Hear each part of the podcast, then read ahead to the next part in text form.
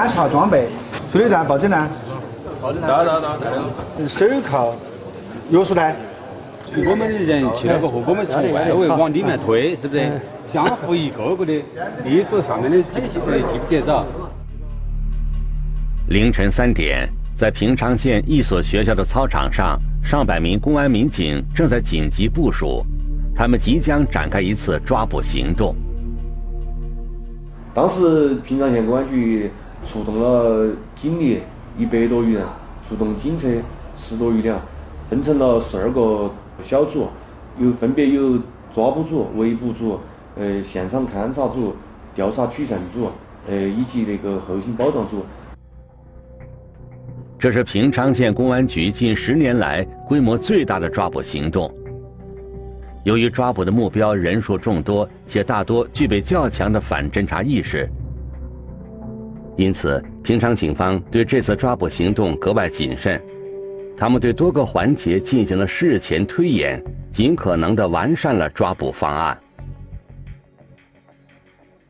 为什么我们当时选择那个凌晨四四点过到五点钟那个那个时间？因为我们前期摸摸清楚他们那个规律，他们一般生产到那个凌晨个两点过到三点钟的样子，他们就要去休息。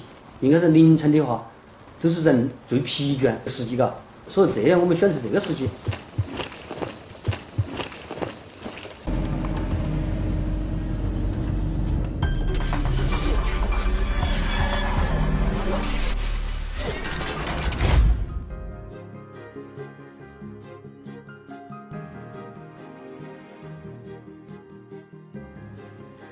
聚焦一线，直击现场。平昌警方此次实施的抓捕地点位于平昌县响滩镇西桥村，距离平昌县城大约六十公里。那里群山环绕，地理位置相对偏僻。那么，这些嫌疑人在偏僻的大山深处到底做了什么？警方又为什么要如此谨慎、隐秘地投入上百警力进行抓捕呢？这一切还要从二零一九年四月当地一些村民遭遇的一件怪事说起。一起进入今天我们关注的事件，了解它的来龙去脉。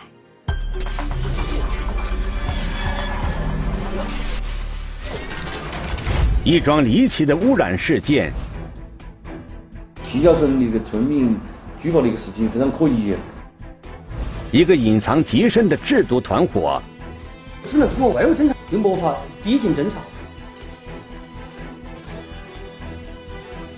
昼伏夜出的反常轨迹背后，到底隐藏了怎样的罪恶？深山制毒一线正在播出。雨模式嘛？雨模式的时候，带带着黄色那些的液体嘛。这里是四川省巴中市平昌县响滩镇西桥村。这几天，村子里出现一连串蹊跷事儿。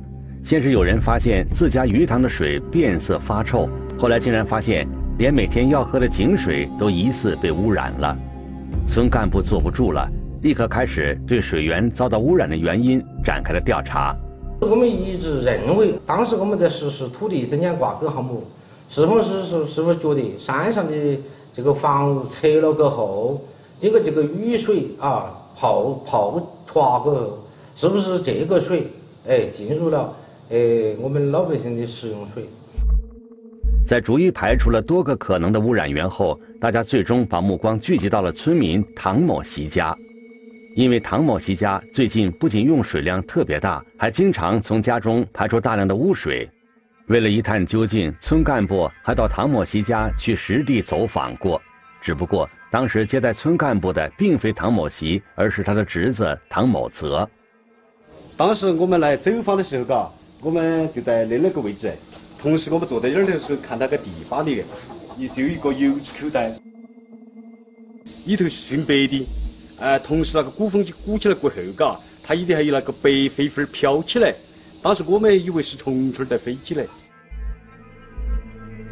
唐某泽告诉村干部，他正在家里试验养蛆，计划试验成功后将产品卖到我国沿海地区。这个试验的过程确实会产生一些污水。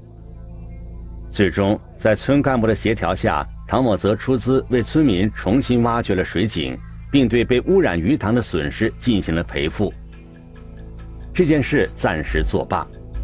不过不久之后，在平昌县公安局的民警进村巡访的时候，村干部还是把相关情况跟民警做了通报。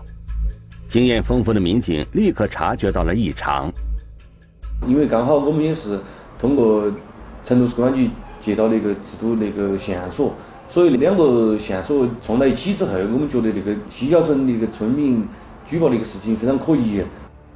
原来就在月初的时候，成都警方曾经向平昌警方通报过一起涉及制毒的案件线索。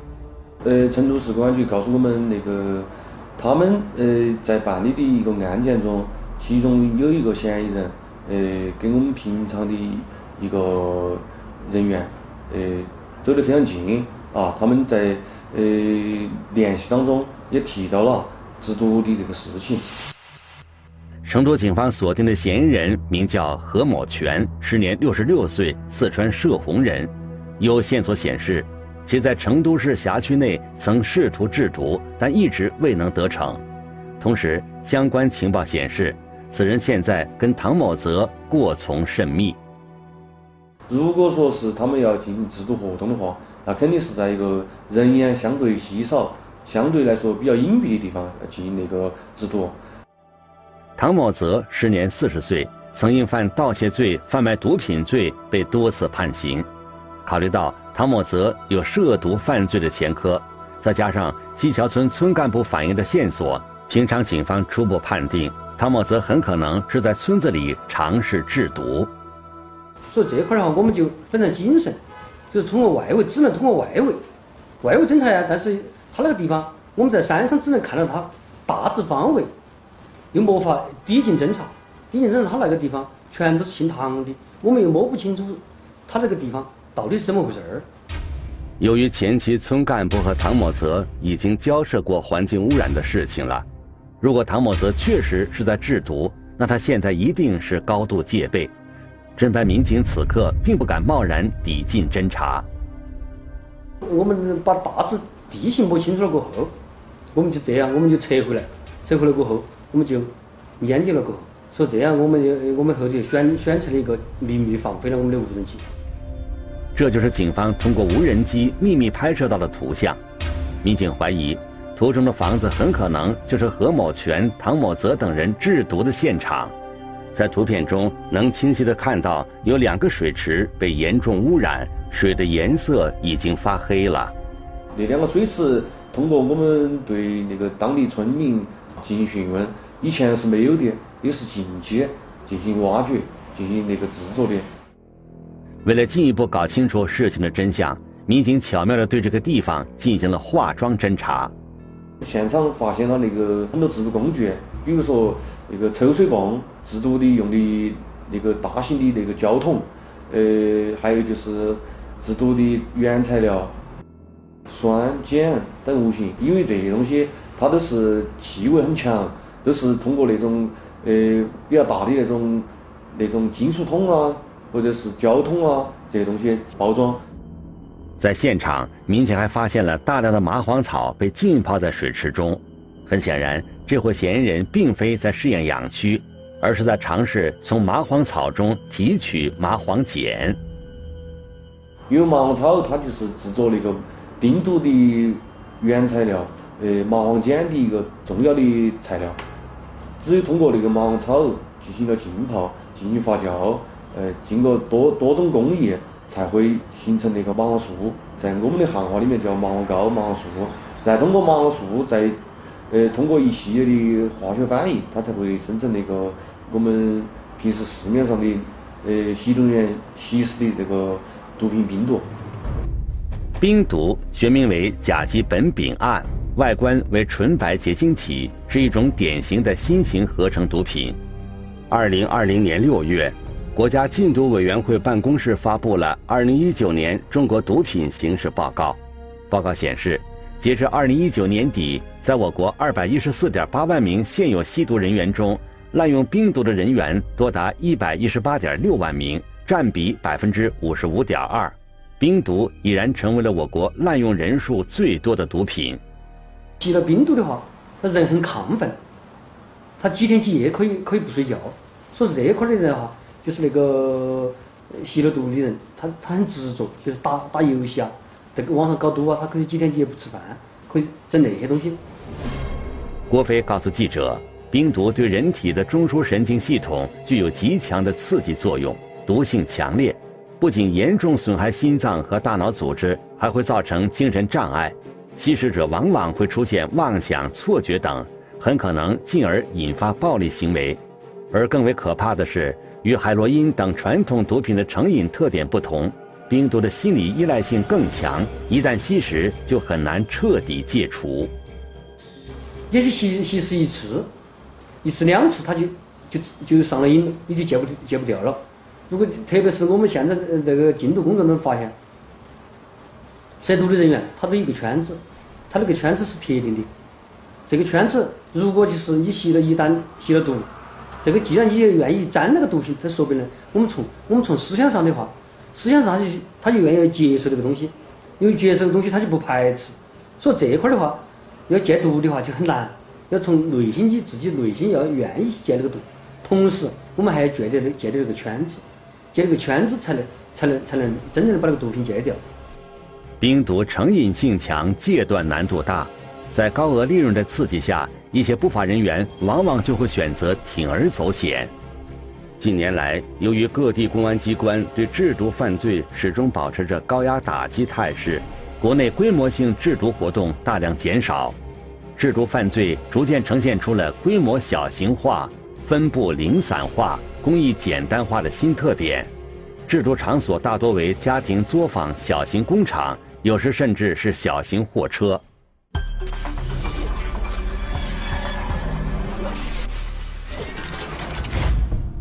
我们再来看看警方秘密拍摄的制毒现场的高空俯视图。这几间瓦房就是何某全、唐某泽等人用来制毒的场所。虽然场所看上去规模不大，但民警通过调查得知，嫌疑人从外地购买回来的麻黄草、煤油、活性炭等原料的数量却是非常大的。那么，何某全、唐某泽之外，还有哪些人参与其中呢？他们的背后是否有人指使？这伙人是否已经制造出了冰毒成品呢？我们来听听本案涉及的相关各方声音，解开疑问，还原真相。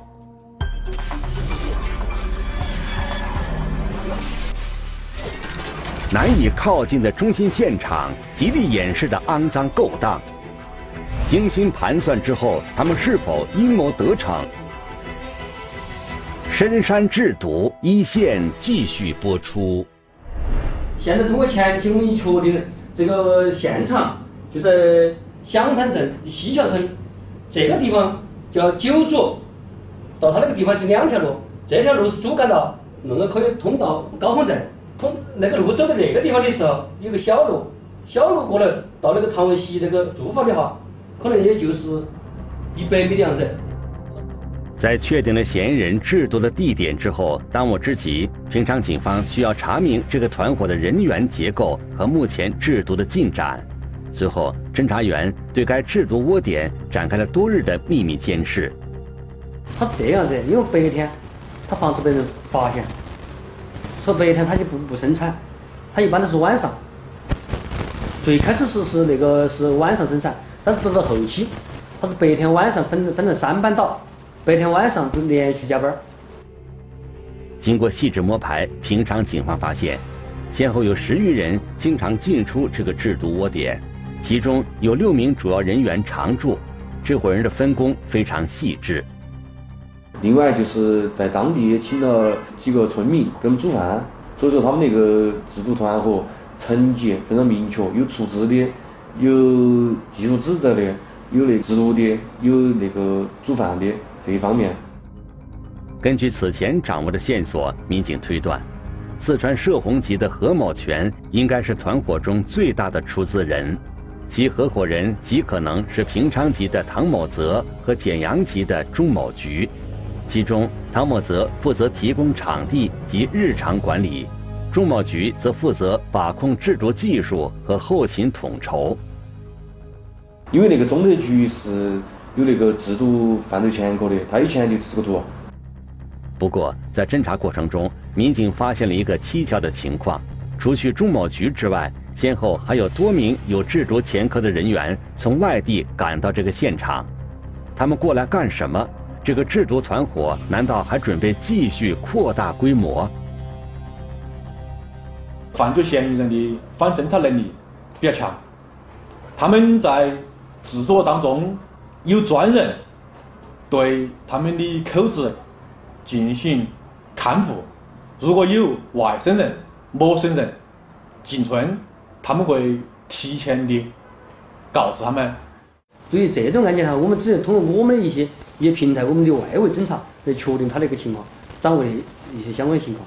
所以说，所以这个难点难度就很大。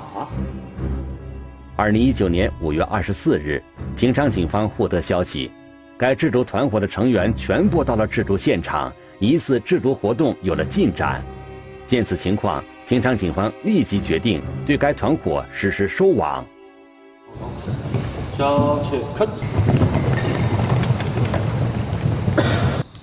保证自身和嫌疑人的安全。第二，服从统一指挥，果断行动。第三，严续纪录，不得有任何差错。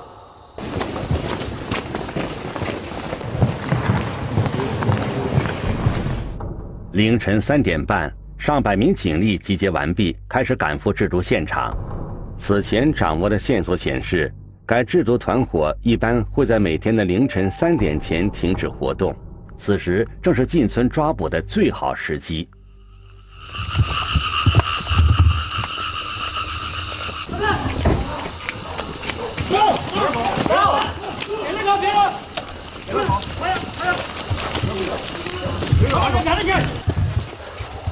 啥名字？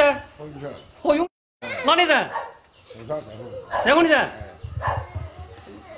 原这啥子原啷个生产的？原材料是哪里？原材料是买的。买的啥子？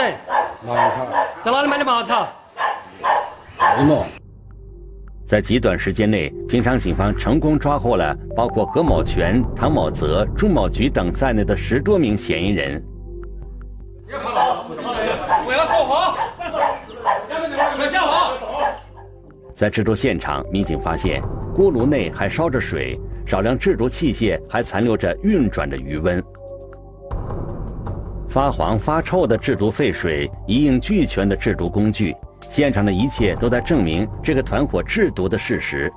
不过，面对突如其来的民警，众多嫌疑人虽然看起来有些慌张，但是在应对警方讯问时，却都在刻意回避。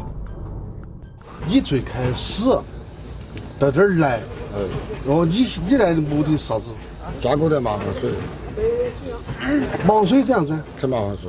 麻黄水这样子？这不晓得了。啊？不晓得。那么你这你这样咋知道？你目你这这样子？你赚钱吗？还是不赚钱吗？还是整耍吗？还是卖给人家吗？啥子？这样子咯。赚钱。赚那赚钱哪么能赚钱的？那个做出来就赚，就就卖才赚。那做出来就卖赚吧，亏。做出来你卖啷个卖？卖哪个？赚？那个钱啷个赚？我问你。药材市场卖。药材市场卖，卖哪个呢？就那就不晓得哪个买主，那才不晓得。警方掌握的线索显示，何某全先后投入了七十万元参与其中，他是制毒活动的最大出资人。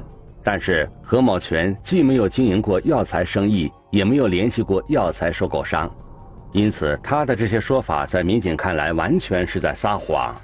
除了何某全，该团伙的另一名骨干成员朱某菊同样不承认自己在制毒。负责的啥子？就这两天。就烧锅炉。我都回去了。你二十几天，你才来两天吗？我回去了的呀，我人不好，晓得嘛？为了想到来拿那个工资，还是想拿。你在那边嘛？那个机器干啥子？不晓得。啊？那管子啥子？不晓得。管子是啥子的？你就不晓得？我真的不晓得啊。不晓得。那平时那个是那个机器是如何运转的嘛？放个过多。他们买起没有运转，弄不弄不来。没有运转那啥子嘛？你说那啥子嘛？啊？他弄不出来。那啥子嘛？哦，你拿啥子嘛？弄不出来就弄不出来，就是在请你来过去过来支援的嘛。我请我我又整整不来。警方调查发现，何某全、朱某菊等人之所以一再否认其制毒行为，是因为他们在被抓获之前已经把加工好的产品转移到了别处。他们怎么也没想到，就在他们被抓获的当天，平昌警方成功查获了该团伙的另外一个窝点，并在现场发现了大量的可疑液体。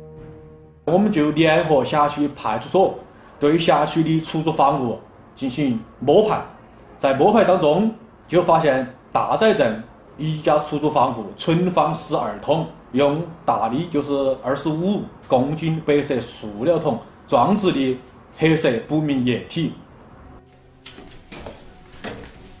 康明仔，你看哈，每你那个那个每个大桶哈，那都是弄用的用的不同的不同的小桶、不同的工具，从那个里面进行提取，有没有？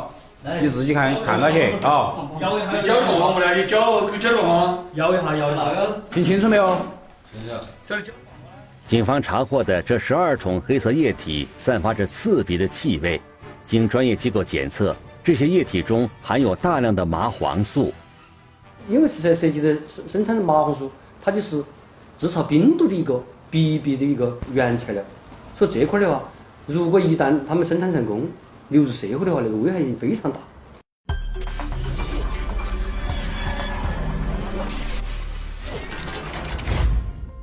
此次抓捕行动，平昌警方联合成都、宜宾警方，共抓获犯罪嫌疑人十二名。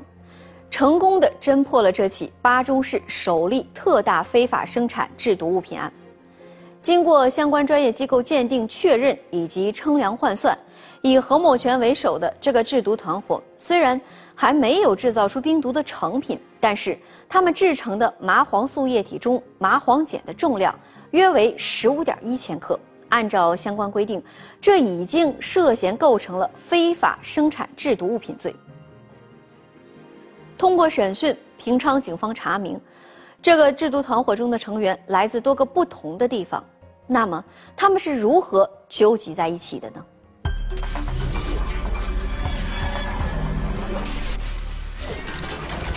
农田被毁，水源污染，覆灭的制毒团伙又将面临怎样的刑罚？深山制毒一线继续播出。法警带被告人到庭。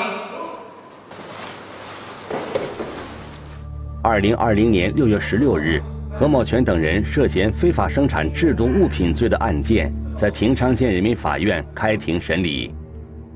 本案由平昌县公安局侦查终结，以被告人何永全等人涉嫌非法生产制毒物品罪，于二零一九年九月二日向本院移送审查起诉。根据二零一六年四月，最高人民法院关于审理毒品犯罪案件适用法律若干问题的解释第八条的规定啊，结合本案的一个犯罪的一个数量啊，通过对案件证据的综合研判，公诉机关认为，何某全等人生产出来的麻黄碱重量高达十五点一千克，同时还属于一次组织了五人以上从事非法生产麻黄碱。按照相关法律规定，这样的行为属于情节特别严重。被告人何永权，你对起诉书指控你犯非法生产制毒物品罪的罪名事实有无异议？没有，没有异议啊。没有。啊，还有没有其他的？还有是那些生产工具、那些设备，都是少一个。他他自己去买的，我又不懂买的什么东西。啊，他买的是加工的。邵一国是什么人？邵一国是技术员，中山中山大学现在技术员。在庭审过程中，何某全声称自己此前从未接触过制毒活动，对制毒的工艺和流程也完全不了解，生产过程中全都是听从技术员邵某国的安排。而这个邵某国则是由钟某局介绍入伙的。开始他说你呃原来住那个吧，我说我懂不到不行。他说你找个人嘛，那个就跟那个嗯少儿屋了。据警方查明，何某全和朱某菊此前早就认识。二零一八年年底的时候，朱某菊因做生意亏损入不敷出，急于找工作赚钱，而当时何某全手握资金，正在寻找投资项目。鉴于朱某菊有过制造毒品的经历，两人便商议一起制造毒品。你出资多少钱？出资比例？总总共我出资了七十万。你占的股份是占有多少比例？分数。少儿会就直接就说的就是他出技术，占了三十折收入，但是这中。有了资金，有了技术，哪里才是制毒的合适地点呢？一番寻找后，何某全打探到，好友唐某泽的老家在平昌县农村，那里地理位置偏僻，人烟稀少，是一个绝佳的制毒场所。随后，他便邀约唐某泽加入了其中。开始做啥子我并不知道，我只是他毕竟每个月给我一万一万的报酬，呃，最后在所有的东西拉过来的时候，拉在拉到平昌来的时候，我就晓得是从麻黄市，我也打我也打个电话问过他的。那你对起诉书指控你犯非法生产制毒物品罪的罪名，你有没有异议？没有异议。你是否认罪？认罪。唐某泽曾在2008年因贩卖毒品罪被法院判处了三年六个月的有期徒刑。遗憾的是，出狱之后，当他再一次面对涉毒犯罪时，没能悬崖勒马，反而将本家叔叔的老房子改造成了制毒工厂。在现场去验，池是谁联系的？这池子是我。啊啊！存放麻黄草的那个库房，也是谁联系起诉的？是我。是吗？啊。就说生产工人有哪些联系的？生产的我就喊了王小龙、唐元儿、胡官儿、唐小明，后来就是我就把他喊了那四个人。提供制毒场所，积极寻找藏匿制毒原料的库房，并且还拉拢了多名老家的亲友参与其中。渐渐的，唐某泽也成为了该制毒团伙中的核心人物。上述十二名被告人的行为均涉嫌非法生产毒品罪。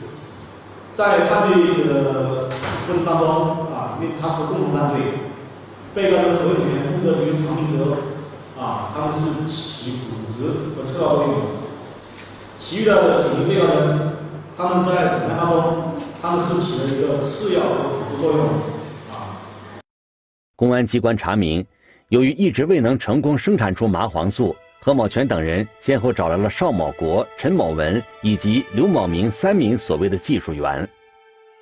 被告人刘庆明，关于本案的定罪和量刑，你最后有什么向法庭陈述的？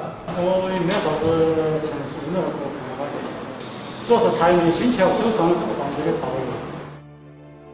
据警方调查，刘某明之前就曾经伙同他人。在四川省宜宾市尝试生产麻黄碱，但最终没能成功。后来，急于赚钱的刘某明经人介绍来到平昌县，加入了何某全的制毒团伙。希望通过今天的这个审判活动，十二名被告人能够认识到自己行为啊对社会造成的社会危害性。因为从本案来看的话，一个是涉及的这个麻黄厂数量达到了四十吨左右。而且对当地的这个生产、生产生活，有现场污染也非常严重。制毒活动不仅危害社会，还对当地的环境造成了恶劣影响。在平昌县响滩镇西桥村的制毒现场，制毒团伙在加工麻黄草的过程中，产生了大量具有腐蚀性的有毒废水。这些废水被何某全等人直接排入了周边的农田和河流里。严重影响了下游人畜饮水和农田灌溉的安全。老百姓晓得他们那个生产的是制那个制毒品过后，再加上在现场对他们当地的那个农田、河流也进行了严非常严重的一个污染，啊，和当地老百姓对于我们政法机关那个打击这个该类犯罪，也是配置很快的。案发之后，平昌县人民检察院向当地环保部门提出了检查建议，相关部门迅速组织人员开展了污染防治工作，及时阻止了污染范围的扩大。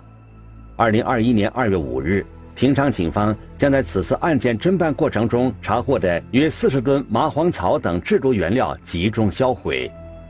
二零二零年十月二十二日。四川省巴中市平昌县人民法院对本案作出了一审判决，因犯非法生产制毒物品罪，何某全被判处有期徒刑八年，唐某泽被判处有期徒刑七年六个月，钟某菊被判处有期徒刑七年，刘某明、陈某文等九名被告人分别被判处了六年至一年三个月不等的有期徒刑。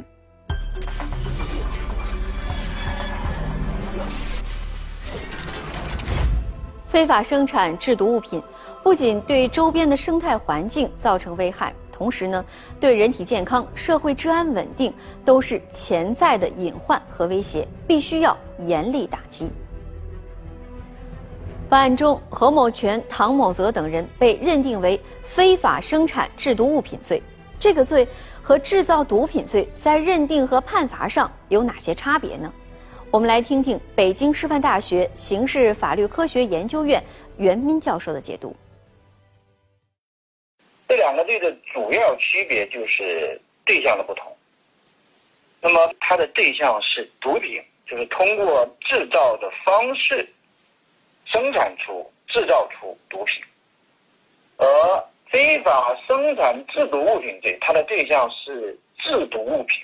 所谓制毒物品，就是可以用来制造毒品的物品，它本身不是毒品，但它可以是毒品的原料或者是毒品的配剂。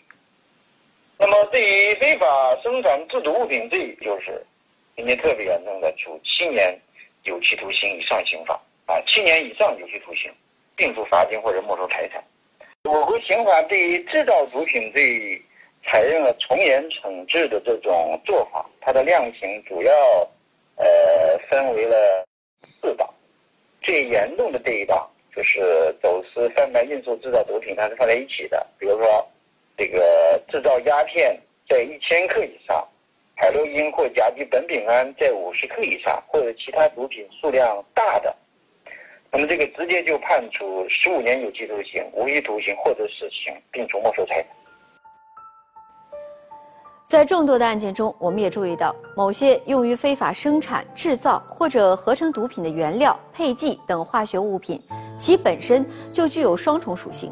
一方面呢，可以作为制造毒品的原料或者是配剂；另一方面，也可以用于制造药品或者是化工产品。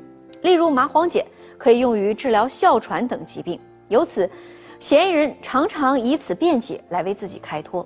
那么，在法律实践中，非法生产制毒物品罪是如何认定的呢？我们再来听听袁斌教授的解读。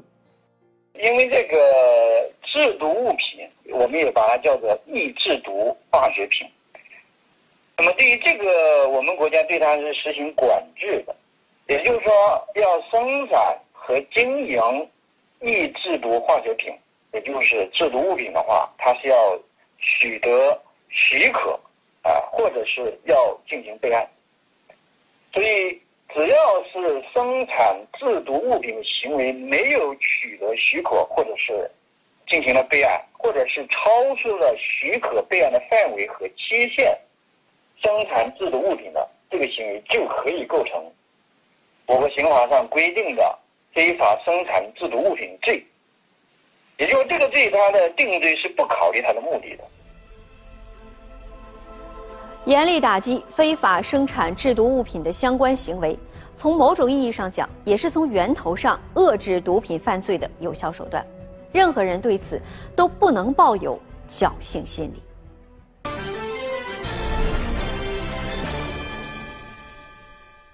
如果您想了解更多的法治资讯，可以在微博、央视频中搜索“一线”，关注我们的官方账号。这里是一线，我是陆晨，下期节目再见。